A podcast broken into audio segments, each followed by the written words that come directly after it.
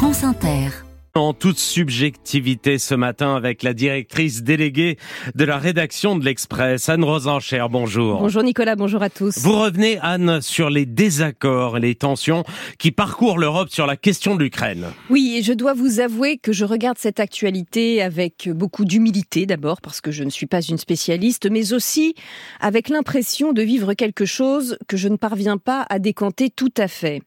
Nous sommes nombreux, je crois, à ressentir ces derniers temps que l'histoire l'histoire a comme dévié de sa trajectoire attendue.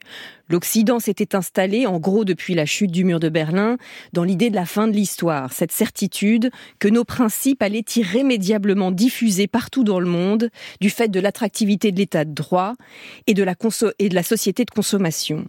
Mais ce qui s'est passé le 24 février 2022, ce qui s'est passé aussi le 7 octobre 2023, ce qui continue de se jouer avec la Russie, la Chine, l'Iran et d'autres, montre que les démocraties libérales avaient pris leurs rêves pour des réalités. Quelque chose bouge dont nous peinons à mesurer l'ampleur, nous qui sommes désormais nombreux à ne jamais avoir connu la guerre, des puceaux de l'histoire en hmm. quelque sorte.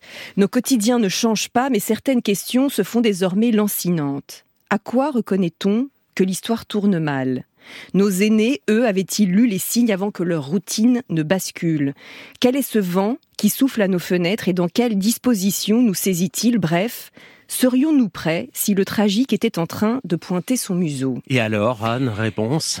Eh un bref aperçu de la situation n'incite pas tout à fait à l'optimisme. Nos sociétés semblent prises dans des gaz incapacitants. Crise des démocraties représentatives, colère des peuples, essor de l'hyper-individualisme, passion pour le mea culpa, effacement du bien commun. L'affaire n'est pas très engageante. Mais il ne faut pas oublier que les lunettes du présent peuvent être trompeuses. À ce sujet, les historiens citent parfois l'épisode du débat pour le roi et la patrie. Ce dernier eut lieu en octobre 1933 au sein de la prestigieuse Oxford Union Society, ce cénacle regroupant essentiellement des étudiants de l'université. Ce débat accoucha de la motion suivante. Cette chambre ne se battra en aucun cas pour le roi ni le pays.